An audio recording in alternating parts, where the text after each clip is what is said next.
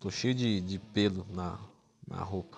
Pessoas ricas têm roupas de marca, pessoas felizes têm marcas de cachorro em suas roupas. E é assim que eu vou começar esse vídeo sobre as principais dúvidas de cut. Diegão, eu fiz uma pergunta no meu Instagram e tem gente que não conhece o meu Instagram, então já segue lá, arroba Leandro Twin, onde eu também posto algumas coisinhas, algumas dicas, mostro um pouquinho mais da minha rotina e dessa vez eu perguntei quais são as principais dúvidas de cut que vocês têm e eu vou responder elas aqui no vídeo.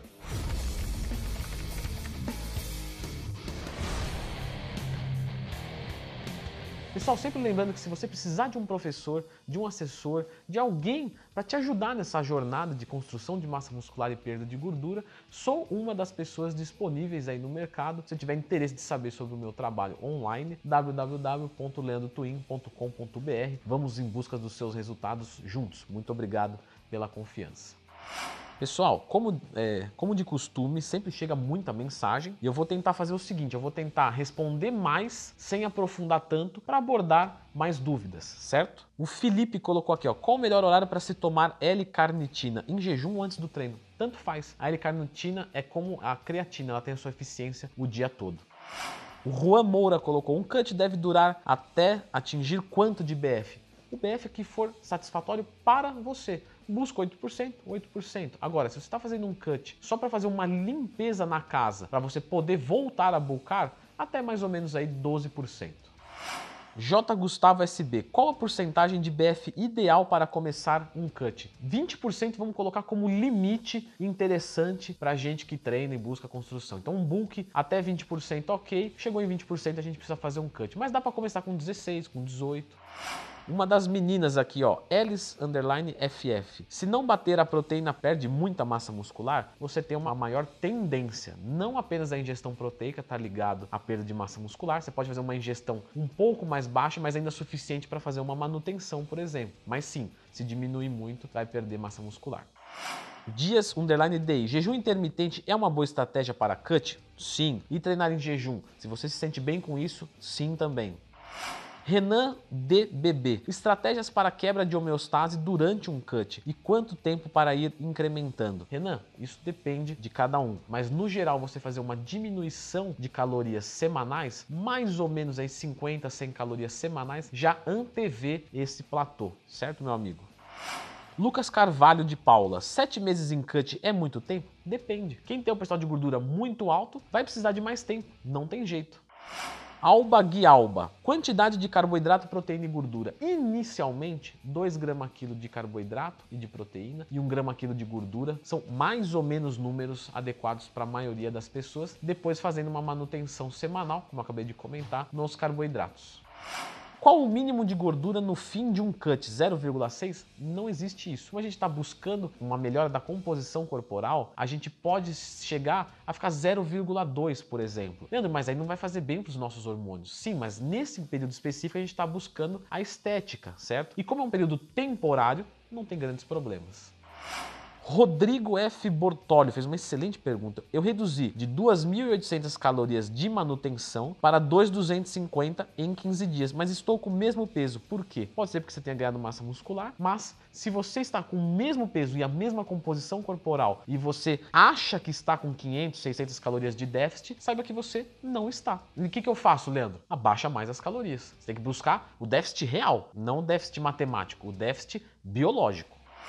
Lucas colocou aqui quantos microciclos de treino de força dentro de um macrociclo. Se for visando a perda de gordura corporal, normalmente não precisa fazer um macrociclo completo. Depende de cada um, claro. Mas normalmente um a dois mesociclos para um cut já é bem aceito e dentro deles mais ou menos aí um microciclo de força por mesociclo já está ok.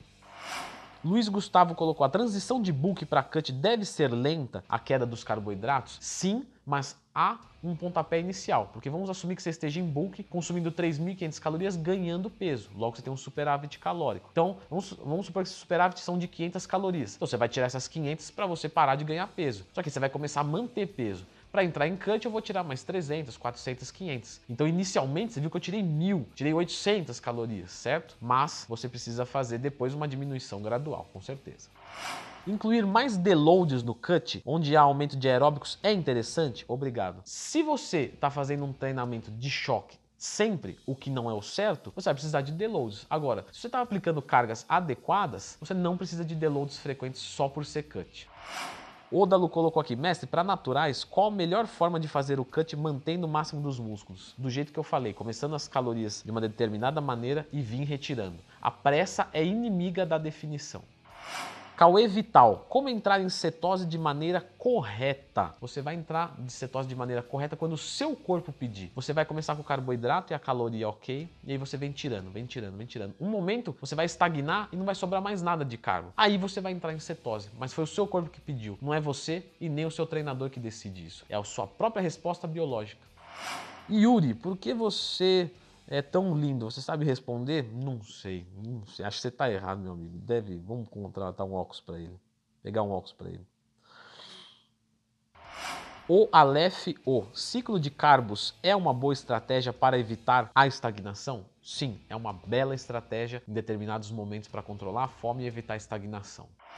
Pedro Andreata, é necessário fazer aeróbicos no cut? Manter a carga é um bom parâmetro para saber os ganhos? São necessários aeróbicos no cut e no bulk, e eu vou fazer vídeo sobre isso. Manter a carga é um bom parâmetro para saber os ganhos? Não. Se você mantém a carga, quer dizer que a sua força reagiu bem, mas não quer dizer que a sua composição corporal necessariamente está indo bem, ainda que há uma correlação, claro.